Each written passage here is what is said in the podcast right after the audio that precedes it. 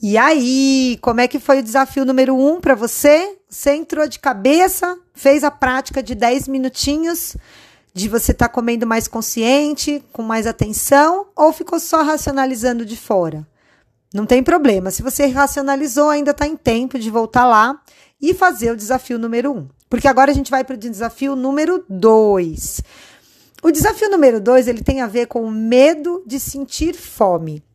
A minha pergunta é: será que a gente precisa mesmo de tanta comida? Será que a gente precisa da quantidade de comida que a gente come diariamente? Bom, se você é mãe ou pai, você já assistiu aquele filme Crudes. É, a entrada do filme Crudes, que é aquela família que vive lá é, na Era das Cavernas, é, aparece a família saindo para o café da manhã. Só que o café da manhã deles não está pronto, eles precisam caçar esse café da manhã. E se desenrola quase que uma epopeia. É, eles fazem um trabalho em equipe, né? A família toda vai atrás do alimento e, nossa, são muitos desafios. Eles têm que enfrentar a distância, correr atrás. No caso, era um ovo, um ovo de alguma ave que iria virar café da manhã. Eles enfrentam né, os predadores no meio do caminho. É, eles têm muitos desafios para pegar a comida. E, nossa, quando eles conseguem pegar a comida, é um alívio. Eu fico até cansada só de ver. Se você não viu, eu vou deixar um link lá no grupo, ou você joga na internet, início do filme Crudes, e observa. Aquela, é lógico que é uma animação, né? Mas aquela era a realidade, né? Das pessoas que viviam é, nessas épocas, né? Nas épocas mais inóspitas da caverna. E para conseguir alimento, era muito difícil, porque elas precisavam caçar, colher e encontrar esses alimentos. Então, elas gastavam calorias só para poder encontrar o alimento. Quando elas encontravam, elas comiam e não existia uma certeza de quando aquele alimento estaria disponível de novo. Então, o nosso corpo é, desenvolveu um mecanismo muito eficiente de sobrevivência, que é o estoque de caloria e de gordura, porque não sabia quando ia chegar a comida de novo. Então, o nosso corpo ele é muito mais habilitado a viver na escassez da comida do que no excesso. Chegamos aqui como espécie exatamente por isso, porque o ser humano resistiu a longos períodos de jejum, a longos períodos sem comida. E hoje o que a gente vê é exatamente o contrário. A gente vê o ser humano sucumbindo fisicamente com doenças degenerativas crônicas que estão ligadas ao excesso de peso e ao excesso de comida, comida errada. Então eu estou dizendo aqui para vocês, né? Nós estamos muito mais habilitados para ficar sem comer do que para comer demais. E por que que começou essa cultura de comer demais? A comida está mais disponível, a comida é mais fácil e não é a comida da natureza, é a comida industrializada. Então existe uma indústria que sabe que comer é bom e sabe que se você comer mais, ela ganha mais dinheiro.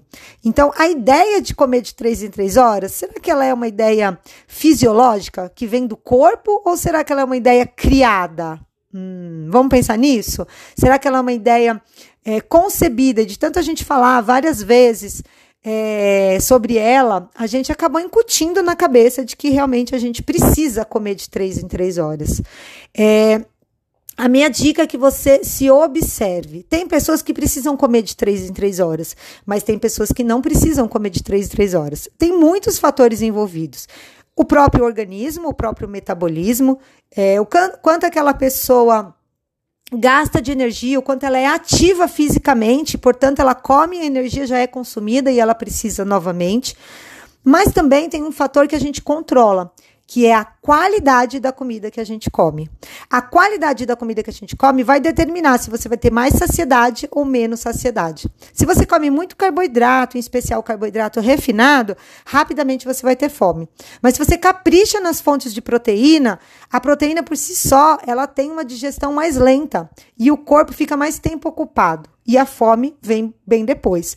É só você pensar no macarrão com frango de domingo. Se você comer só o macarrão, logo você sente fome. Mas se você comer o macarrão com frango, a saciedade dura um pouco mais. Mas o ponto aqui é a gente saber que a gente come mais do que precisa. em especial se a gente está acima do peso. É claro que tem aquele magrinho, né? Que come, come, come e não sai do canto e a gente tem muita raiva.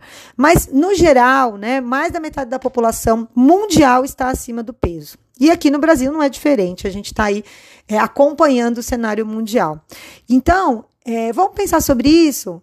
Nós estamos aqui para comer menos, né? Nós estamos nos desafios exatamente para comer menos. Você tem é, medo de sentir fome?